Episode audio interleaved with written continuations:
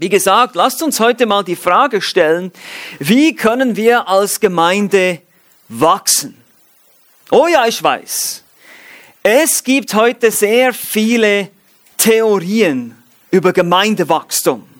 Vielleicht habt ihr auch schon von der Gemeindewachstumsbewegung gehört, von der benutzerfreundlichen Gemeinde. Man denkt, man müsse Gottesdienste irgendwie anpassen, um sie kulturell attraktiv zu machen. Man muss Menschen anlocken mit allen möglichen verschiedenen Methoden, Marketingmethoden und so weiter und so fort. Das meine ich nicht. Davon sprechen wir nicht heute Morgen. Ich will auch nicht abstreiten, dass der Herr seine Gemeinde baut. Und das möchte ich einmal mehr betonen.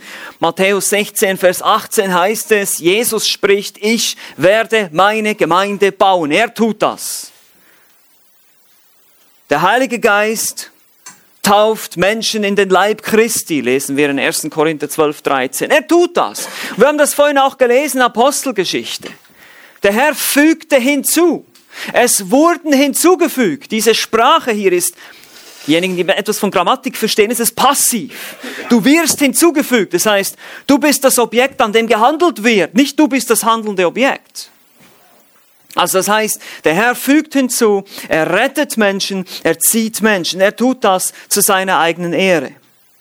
Aber die Frage ist natürlich nun trotzdem, okay, was bedeutet das jetzt für uns als Gemeinde?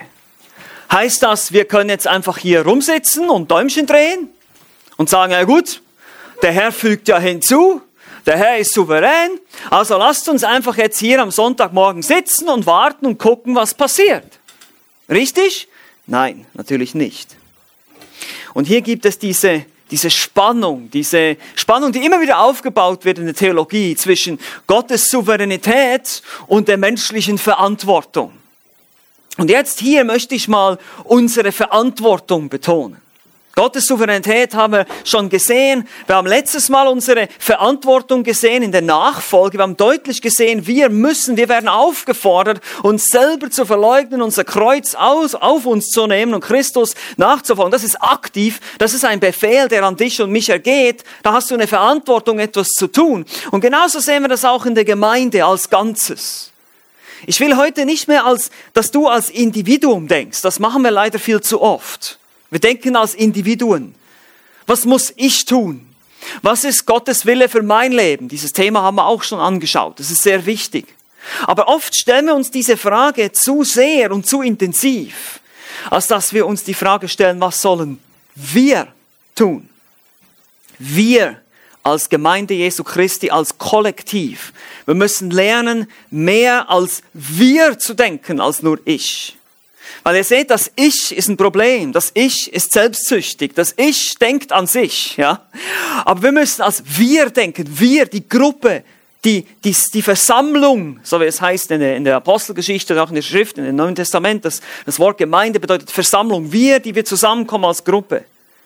Welchen Zwecken dienen wir? Welchen Zwecken dient das, diese Versammlung? Nun, das sind zwei, äh, drei Zwecke insgesamt, haben wir gesehen. Es ist Anbetung, Zurüstung und Evangelisation. Das haben wir schon in der Mitgliedschaftsklasse zusammen angeschaut. Aber ich möchte jetzt ein bisschen mehr darauf eingehen, wie, wie setzen wir das konkret um? Welche Mittel gibt uns Gottes Wort, die Bibel? Welche, welche Methoden, muss ich schon sagen, gibt uns die Schrift? Welche Methoden sind schriftgemäß? Wisst ihr, Methoden sind nicht schlecht an und für sich. Eine Methode ist eine Vorgehensweise, etwas zu tun. Das machen wir jeden Tag. Wir entscheiden uns, bestimmte Arbeiten auf eine bestimmte Art zu tun die vielleicht effizienter ist als eine andere Art. Zum Beispiel hast du dir vielleicht einen Geschirrspüler angeschafft, weil du immer viel Geschirr zu spülen hast. Anstatt das immer von Hand zu machen jedes Mal, räumst du den Geschirrspüler ein. Diese Maschine hilft dir, diese Arbeit effizienter zu machen. Also Methoden sind nicht grundsätzlich schlecht. Wir müssen nur vorsichtig sein, dass wir nicht die falschen Methoden anwenden. In der Bibel, in der Schrift finden wir nämlich solche Prinzipien die die Schrift uns gibt. Was ist Gottes Wille für seine Gemeinde als Ganzes? Diese Frage wollen wir heute Morgen gemeinsam bewegen. Ich, das ist nur ein Glied am Leib. Und Paulus benutzt dieses wunderbare Bild in 1. Korinther 12 von dem Leib die Hand und der Fuß und das Auge und das Ohr, die nicht zueinander sagen können, ich brauche dich nicht, die voneinander abhängig sind. Und ihr wisst das, euer eigener Körper, wir haben das am Freitagabend schon angeschaut zusammen im Hauskreis, diejenigen, die da waren, dass wenn eine Hand nicht richtig funktioniert, dass mein ganzer Körper irgendwie davon beeinflusst ist und beeinträchtigt wird. Und so ist es auch in der Gemeinde. Wir müssen zusammenarbeiten als Gemeinde. Und zusammen als Glieder arbeiten wir mit bestimmten, mit einer bestimmten Vorgehensweise. Wir achten sozusagen auf die sogenannten Wachstumszonen der Gemeinde. Ich meine hier nicht die Problemzonen, wenn du irgendwie versuchst abzuspecken oder irgendwie sowas. Das meine ich nicht. Ich meine nicht diese Wachstumszonen, ja, sondern ich meine Wachstumszonen für geistliches Wachstum. Woher kommt geistliches Wachstum? Und wir können nirgends anders besser hingehen eigentlich als in die Apostelgeschichte, um das mal so ein bisschen gemeinsam zu untersuchen. Wir werden heute natürlich jetzt nicht eine detaillierte Auslegung machen, sondern ich möchte euch lieber vielmehr einfach einige Prinzipien zeigen, die sich in der Apostelgeschichte immer wieder wiederholen, die uns zeigen, wie eine Gemeinde wächst. Und wenn ich von Wachstum spreche, dann meine ich nicht nur zahlenmäßiges Wachstum, dass Menschen hinzugefügt werden, das sehen wir auch. Es ist nicht so, dass Zahlen nicht interessant sind für Gott. Er schreibt uns sogar auf, 3000 wurden hinzugefügt, aber auch geistliches Wachstum. Lasst uns sieben Bereiche anschauen, in denen eine Gemeinde oder eine junge Gemeinde wachsen muss. Gewissermaßen unsere Wachstumszonen als Gemeinde. Und das wollen wir vor allem anhand der Apostelgeschichte tun. Natürlich werde ich auch andere Schriftstellen heranziehen aus dem gesamten Neuen Testament, damit ihr einfach sehen könnt, das sind ganz große, grobe Prinzipien. Die sind aber sehr wichtig, sehr essentiell. Und die kommen immer und überall, auch in den Briefen des Paulus, immer wieder zum Tragen.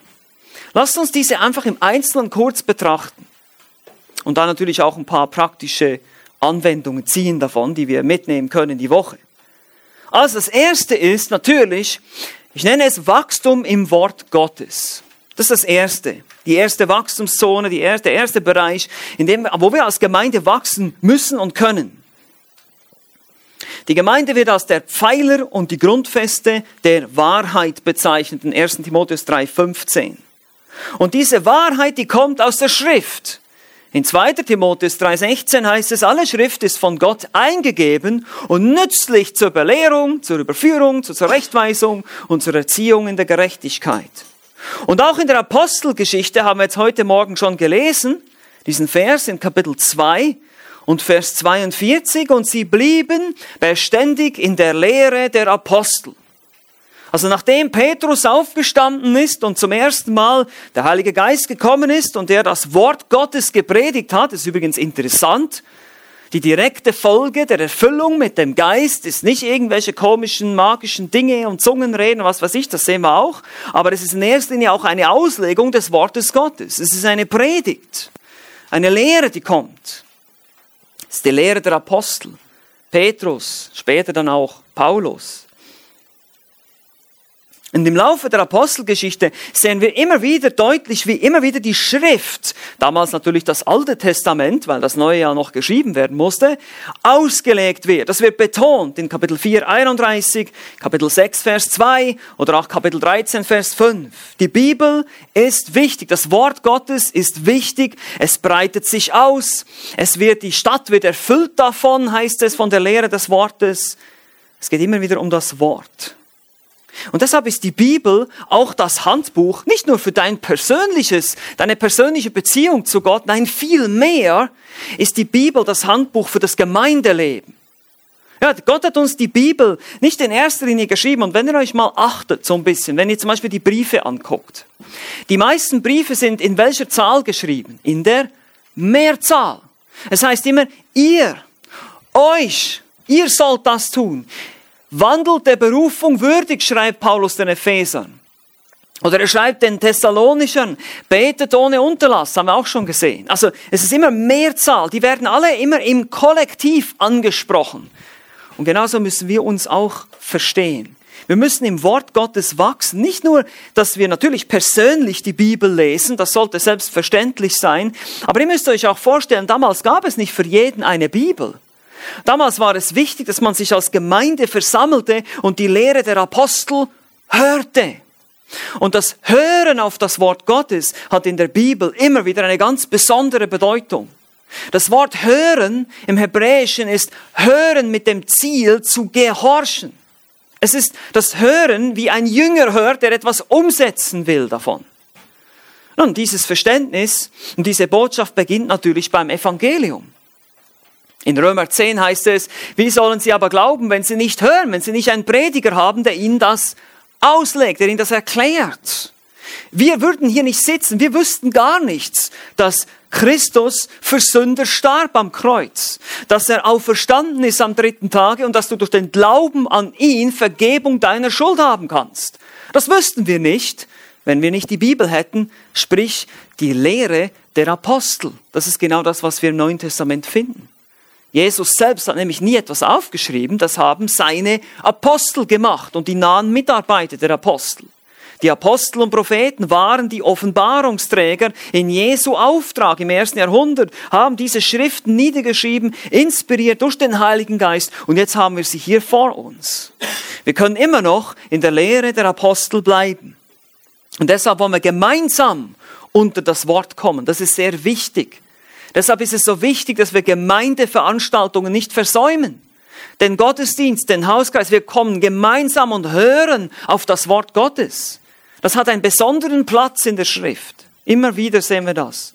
Wir hören das Wort. Die Briefe wurden vorgelesen in den Gemeinden. Was denkt ihr, ein thessalonischer Brief, ein Römerbrief? Diese Briefe wurden öffentlich vorgelesen. Da hatte nicht jeder eine Kopie. Da gab es keine Kopiermaschinen damals. Man musste alles von Hand kopieren. Diese Schriften, diese Schriftrollen wurden von Hand kopiert in penibler, genauer Arbeit. Und so mussten die vorgelesen werden. Die Menschen mussten hören und versuchen, möglichst viel zu behalten im Kopf. Diese Leute waren viel intelligenter, als wir es heute sind. Wir denken immer, diese Leute früher, das waren alles so Primitivlinge, ja, die Neandertaler, ja, und solche Sachen. Das ist Blödsinn. Diese Leute waren viel weiter entwickelt, als wir heute sind. In ihren Köpfen. Und das war eine Kultur des Auswendiglernens. Die Leute konnten Dinge auswendig lernen. Wir wissen teilweise nicht mal unsere eigenen Telefonnummern weil wir unsere digitalen Gehirne mit uns rumtragen, ja. Aber das ist ein Problem von heute. Deshalb sind wir auch alle gesegnet mit Kopien der Schrift und können es selber nachlesen. Wir wollen gemeinsam unter das Wort Gottes kommen. Das Wort Gottes hält dir den Spiegel vor, zeigt dir deine Sünde, überführt dich, ermutigt dich, tröstet dich, hilft dir. Gottes Wort und nicht Menschenwort. Deshalb legen wir die Schrift aus. Und da werden wir noch dazu kommen, wenn wir dann im Titusbrief beginnen, werden wir Vers für Vers, Kapitel für Kapitel durch die Schrift gehen. Das ist entscheidend. Wir wollen Gott, dem Heiligen Geist, Raum geben, um zu uns zu sprechen. Das tun wir, indem wir die Bibel auslegen. Also wir wollen wachsen im Wort, wachsen im Verständnis des Wortes, einen gesamten Überblick haben über die Schrift, ein gutes Verständnis, ein gutes, solides Verständnis der Bibel haben. Und dann aber auch gemeinsam unter dem Wort sein, eben in der Lehre der Apostel verharren. Zweitens, was ist die zweite, der zweite Wachstumsfaktor einer Gemeinde? Nun, das ist Wachstum in leidenschaftlichem Gebet. Das peinlichste, wonach du einen Christen fragen kannst, ist nach seinem Gebetsleben. Wie oft betest du? Wie viel betest du? Was betest du genau? Man, lass uns mal diese Frage stellen. Paulus fordert auf, betet ohne Unterlass. Und hier wieder in der Mehrzahl, 1. Thessalonische 5, 17.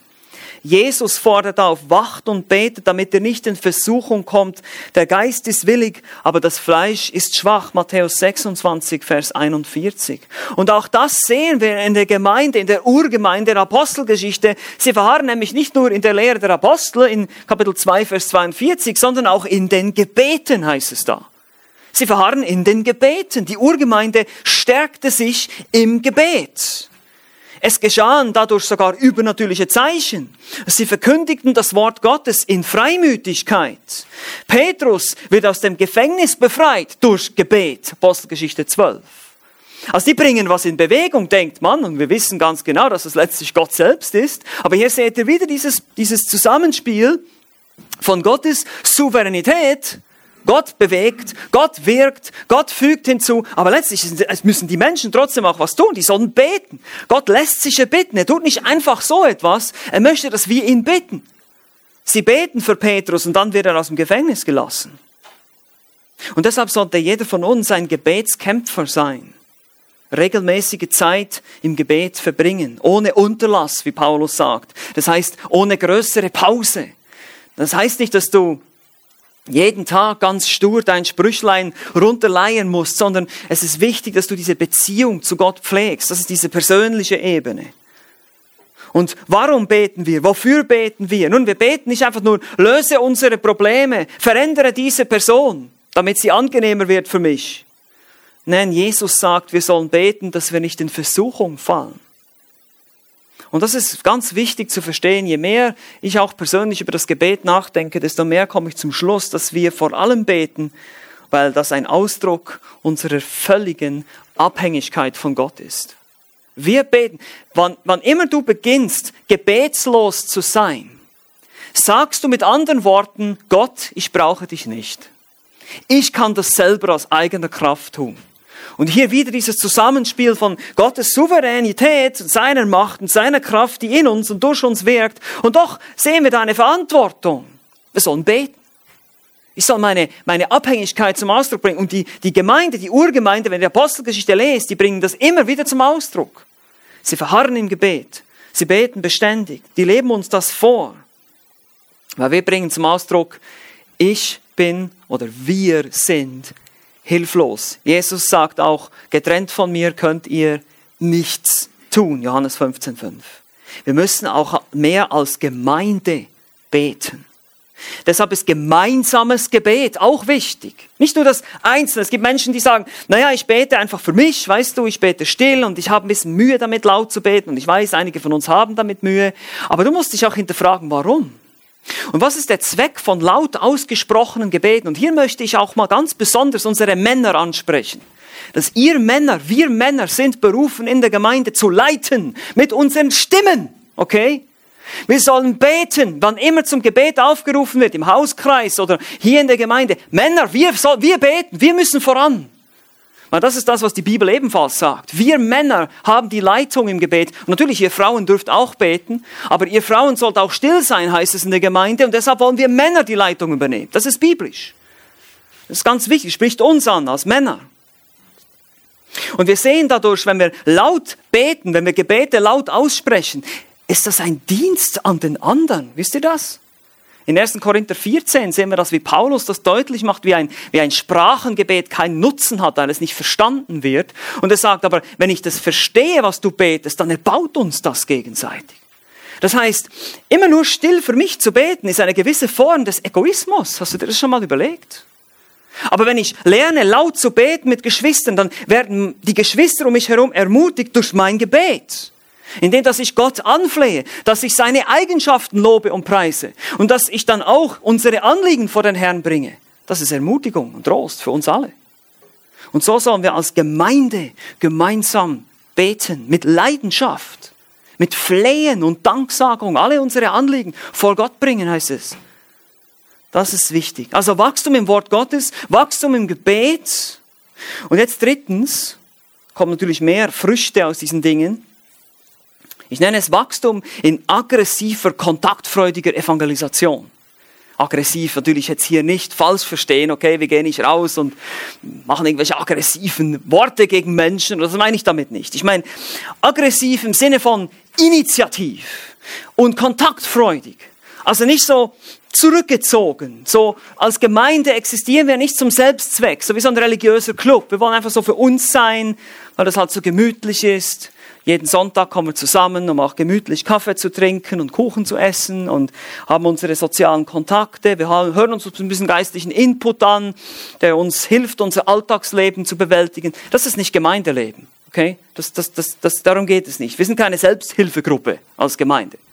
Wir sind, wir sind eine Botschaft auf Erden. Wir sind ein Pfeiler, eine Grundfeste der Wahrheit. Von hier aus soll die Wahrheit erschallen in die Welt, nach Pankow, nach Berlin. Das ist unser Ziel. Wir haben einen Auftrag. Jesus sagt, Matthäus 28, ihr kennt den Befehl, geht nun hin, macht zu Jüngern alle Völker, tauft sie auf den Namen des Vaters und des Sohnes und des Heiligen Geistes. Koste es, was es wolle. Das ist das Maxim, nach dem wir leben, die Mission. Ja, genau. Wir müssen, wir wollen missionieren. Wir wollen, dass Menschen zum lebendigen Glauben finden. Das ist unser Ziel. Es ist eine, eine in dem Sinne aggressive, initiative und kontaktfreudige Evangelisation. Und das ist so wunderbar, wenn ihr die Apostelgeschichte lest. Ihr seht das immer wieder. Das wird illustriert für uns die ganze Zeit. Über die erste Gemeinde heißt es in Apostelgeschichte 4, sie redeten das Wort Gottes mit Freimütigkeit. Die sind überall hingegangen, haben davon erzählt, konnten sich gar nicht mehr zurückhalten. Sie werden verfolgt, sie werden geschlagen, sie werden bedroht, aber sie erfüllten ganz Jerusalem mit ihrer Lehre, heißt es in Apostelgeschichte Kapitel 5, Vers 28. Und letztlich gab Gamalien, ein Pharisäer, den Rat, dass man dies nicht stoppen könne, wenn es von Gott ist. Er hat gemerkt, also diese Leute sind eine unaufhaltsame Kraft, die kann man nicht stoppen. Die sind nicht aufzuhalten. Wir können sie schlagen, wir können sie ins Gefängnis werfen, die werden weiter von diesem Jesus sprechen. Das ist das Vorbild der Gemeinde. Ihre Evangelisation war eben nicht verklemmt und zurückhaltend. Und weißt du, wir, wir sind manchmal auch so in der heutigen Gesellschaft, im Englischen sagt man lost in niceness, also verloren in der Nettigkeit. Wir wollen immer so ganz freundlich sein, verstehen wir nicht falsch, es ist okay, freundlich zu sein, ja, wir sollen nicht unfreundlich sein, aber manchmal sind wir so ein bisschen zu diplomatisch, ja, wissen Sie, ich bin halt Christ und ich habe da meine Überzeugungen und ich glaube an Jesus und das ist so richtig für mich. Und dann heißt es ja meistens, ja, das ist schön für dich, ja, weil das ist nicht anstößig, wenn du dann sagst, ich glaube an Jesus Christus, weil er ist der Weg und die Wahrheit und das Leben. Es gibt keinen anderen Weg in den Himmel. Uh, da muss man sehen, was los ist plötzlich. Da plötzlich merkst du, wie, wie nett die Leute wirklich sind und wie, wie diese aufgesetzte Freundlichkeit plötzlich verschwindet. Diese sogenannte Toleranz, wie sie heute hochgehalten wird, ist plötzlich völlig intolerant. Dabei müssten diese Leute eigentlich tolerant sein, auch gegenüber unserer Sichtweise sind sie aber nicht. Interessant. Und deshalb gab dieser Gamaliel diesen Rat, lasst die in Ruhe, wenn das wirklich von Gott ist, könnte das nicht aufhalten. Und wenn es nicht von Gott ist, wird es sich wie von selbst zerfließen. Und diese Menschen in der Apostelgeschichte, die warteten nicht in einem Gebäude, bis endlich jemand vorbeikommt, sondern sie gingen hinaus zu den Menschen. Und das wollen wir auch tun. Es ist einfach so, eine Gemeinde, die nicht evangelisiert, ist tot. Eine Gemeinde, die nicht evangelisiert, ist tot. Wir müssen kontaktfreudig hinausgehen zu den Menschen. Wir haben schon betont, persönliche Evangelisation, da beginnt es. Wie sieht es mit deinen Freunden aus, mit deinen Nachbarn? Hören die von dir? Hören die, dass du das Evangelium verkündigst? Wir müssen rausgehen. Wir müssen über die Bibel sprechen. Wir müssen das Wort Gottes verkündigen. Dann kommen wir zum vierten Punkt. Vierter Punkt. Was ist der vierte Punkt hier? Die Wachstum, das Wachstum in Offenheit gegenüber Veränderung und neuen Menschen. Wachstum in Offenheit gegenüber Veränderung und neuen Menschen. Das ist ein typisches Merkmal einer sterbenden Gemeinde ist die Traditionen. Wenn wir festgefahren werden, in ungeschriebenen Gesetzen feststecken. Ihr kennt vielleicht diese Stimmen. Aber das haben wir noch nie so gemacht. Oder es, ich habe auch mal Stimmen gehört, die gesagt haben, na, es ist schade, dass nicht immer einfach alles gleich bleiben kann in der Gemeinde. Dass nicht immer alles gleich bleibt. Nun, das geht nicht, wenn man wachsen will. Es kann nicht einfach immer alles gleich bleiben, sondern es müssen Dinge angepasst werden, neu organisiert werden neu umgestellt werden. Vielleicht in den Hauskreisen, vielleicht in anderen Bereichen. Wenn wir wachsen werden, müssen wir vielleicht eine andere Räumlichkeit suchen und so weiter und so fort. Also es wird nicht immer alles immer schön gleich bleiben können. Und auch diesem Problem musste sich die Gemeinde in der Apostelgeschichte stellen. Das Problem war damals die jüdische Kultur. In Apostelgeschichte 15 sehen wir das, dass sie dann ein ganzes Konzil einberufen mussten, um diese Sache zu klären. Es ging darum, dass sie nicht offen waren dafür, dass Heiden gerettet wurden aus, aus Glauben allein, ohne das Zeichen der Beschneidung anzunehmen oder sich an bestimmte Opfer- oder Speisegebote zu halten. Weil damals müssen wir natürlich auch verstehen, die, die Kultur, die jüdische Kultur, die Tradition war sehr stark. Es gab verschiedene Gruppierungen. Es gab Pharisäer, es gab Sadduzäer, es gab Essener sogar, von denen lesen wir nichts im Neuen Testament. Und die hatten unterschiedliche Ansichten. Die einen glaubten an eine Auferstehung der Toten, die anderen nicht. Also theologisch waren die völlig auseinander. Aber die waren sich in einer Sache, waren sie sich einig. Im Ritual. Jemand, der nicht beschnitten war und jemand, der nicht den Sabbat hält, kann nicht gerettet sein. Da waren sich alle einig. Das hat sie eigentlich am Ende sozusagen vereint. Und das haben wir jetzt merken wir auch bei Jesus schon, wie sie immer wieder wegen dem Sabbat sagen, ja, er schändet den Sabbat, wenn er am Sabbat heilt. Da haben sich plötzlich alle zusammengetan. Da waren sie plötzlich alle einer Meinung. Und so war es auch hier. Und so musste dieses Konzil einberufen werden, Apostelgeschichte 15. Und schließlich sagt Petrus ganz deutlich in Apostelgeschichte 15, Vers 11, vielmehr glauben wir, dass wir durch die Gnade des Herrn Jesus Christus gerettet werden auf gleiche Weise wie jene. Und das war revolutionär. Wir können uns das nicht vorstellen in unserer Kultur heute. Wir denken manchmal, was machen diese Juden eigentlich für ein Theater mit ihrer Beschneidung und so weiter. Aber das war damals undenkbar für den frommen Juden.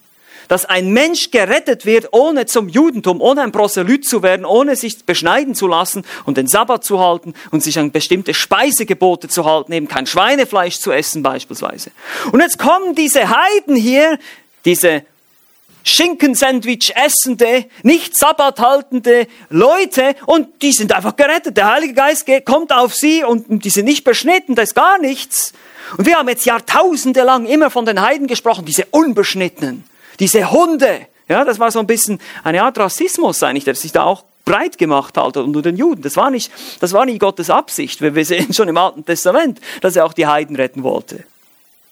Aber wir sehen die Macht der Tradition. Vieles von den Lehren der Pharisäer kam ja nicht aus dem Alten Testament, es kam vieles aus der Tradition. Festgefahren. Kann uns das heute ähnlich gehen als Gemeinde? Natürlich kann es das. Wir sehen uns vielleicht manchmal nach den alten guten Zeiten, wo die Gemeinde noch größer war oder kleiner war oder wo alle noch so waren oder so waren, wo wir nicht in diesem Raum waren und nicht alles aufbauen mussten am Morgen zum Beispiel. Und da gibt es die Traditionalisten, die sagen, aber das haben wir noch nie so gemacht.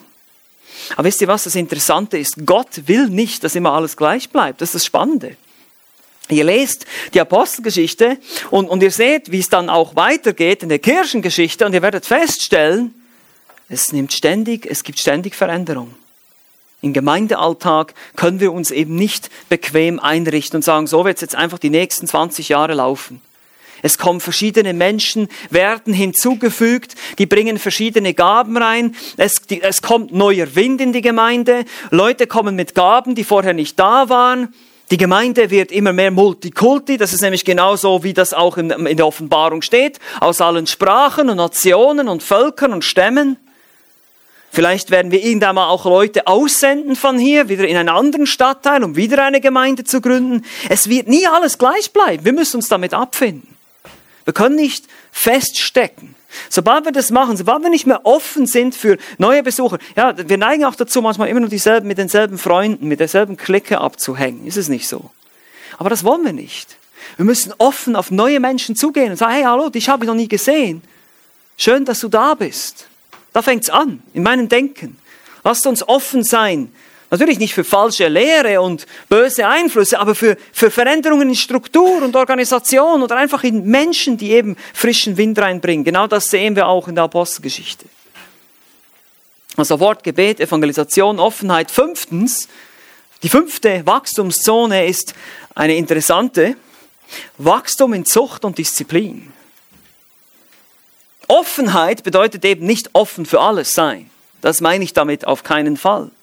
Wenn es um Sünde geht, müssen wir sogar sehr streng und strikt sein. Ja, vielleicht sogar manchmal darf ich dieses Wort mal benutzen, etwas hart. Ist das angebracht manchmal? Nun, wir sehen das in der Apostelgeschichte, Kapitel 5.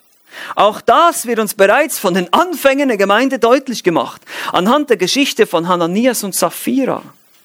Das sind die ersten Heuchler in der Gemeinde. Sie ziehen eine fromme Show ab. Ihr kennt die Geschichte vielleicht.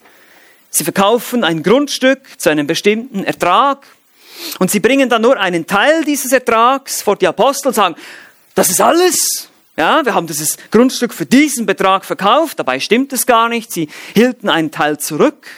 Weiß nicht, was die Motive waren. Einfach gut dastehen. Andere haben auch alles gegeben. Wir wollen auch so tun, als würden wir alles geben, damit wir nicht schlechter dastehen als andere Geschwister. Und Petrus sagt, ihr hättet, ihr hättet auch die Hälfte geben können. Das wäre auch okay gewesen. Aber ihr habt Gott belogen. Ihr habt den Heiligen Geist belogen. Und wisst ihr, was dann passiert? Die fallen tot um. Der erste Hananias, der Mann, Drei Stunden später kommt die Frau rein. Ich weiß nicht, wie lange das gedauert hat, dass sie vielleicht noch ihre Haare schön gemacht hat für die, für die große Show, ja, fromme Show.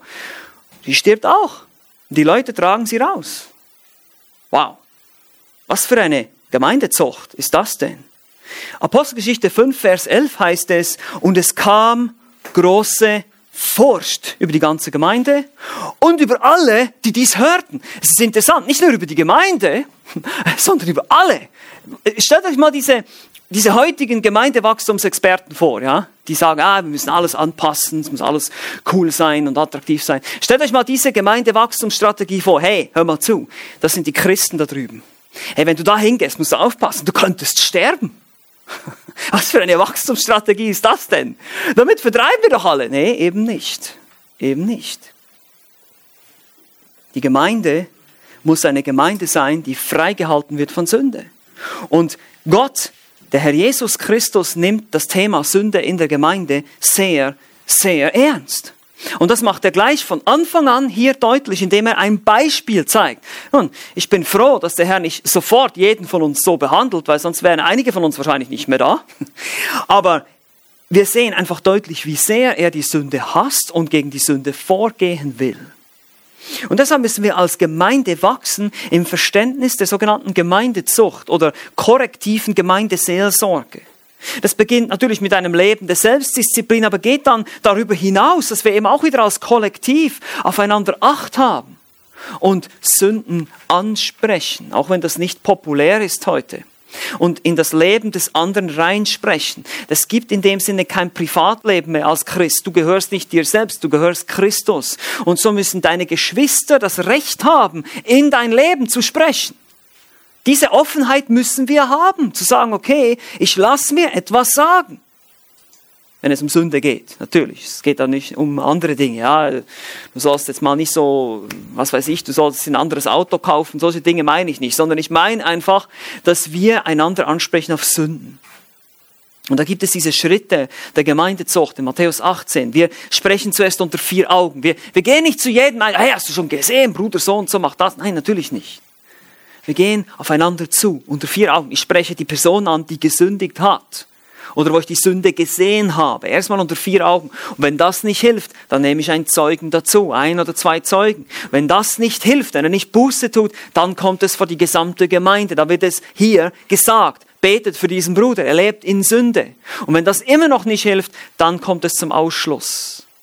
Das ist wichtig, dass wir das praktizieren. Eine Gemeinde geht zugrunde, wenn sie keine Gemeindezucht praktiziert.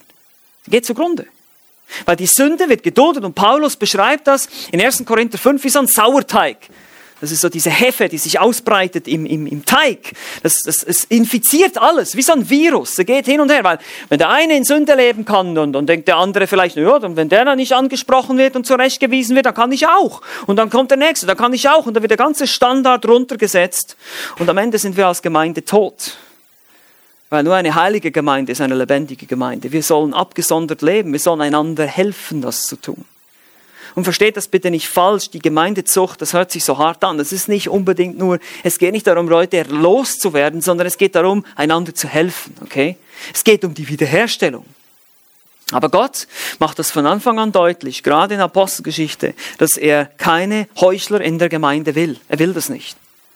Und das ist wichtig für uns zu verstehen. Entweder bist du Teil der Gemeinde und willst wirklich Teil sein und willst dabei sein und gibst alles, oder du gehst raus aber dieses Halb-Halb, das ist das Schlimmste in Gottes Augen. Ihr kennt die Sendschreiben in der Offenbarung, die lauwarme Gemeinde in Laodicea, die weder kalt noch warm ist.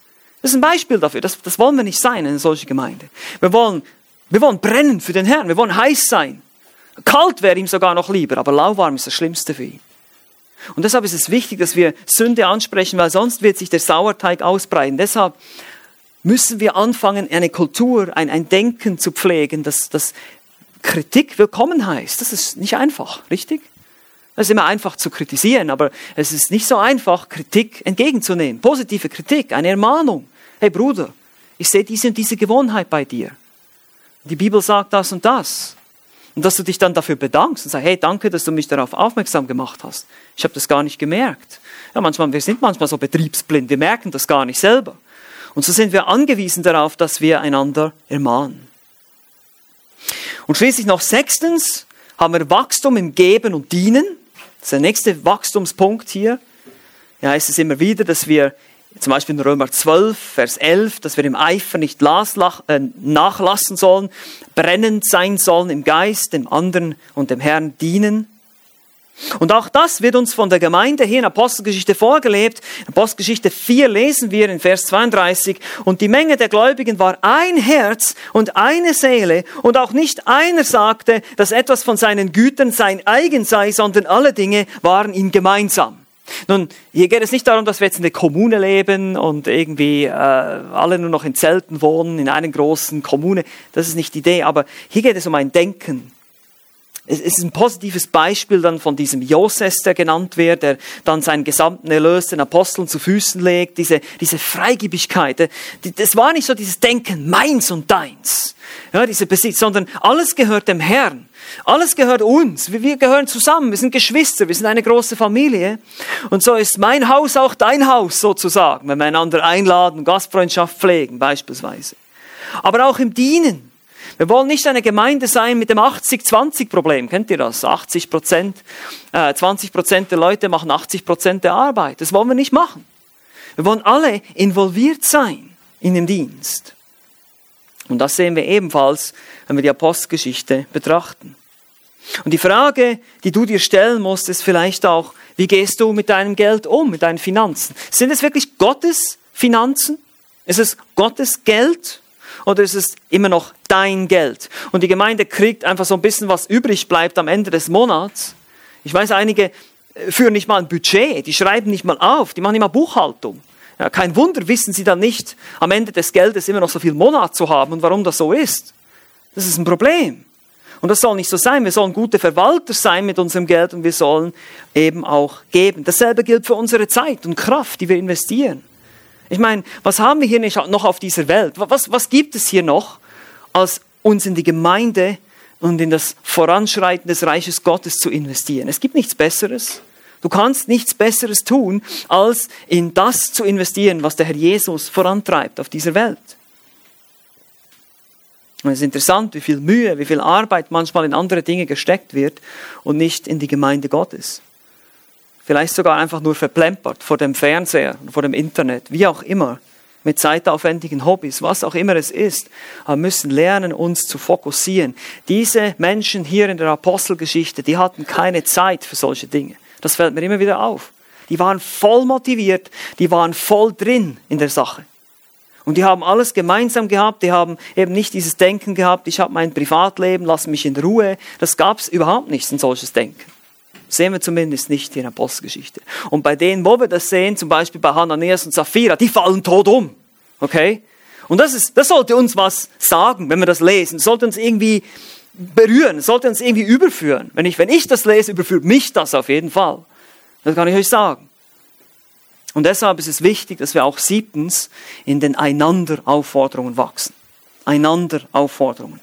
Es gab und gibt keine passiven Mitglieder in der Gemeinde.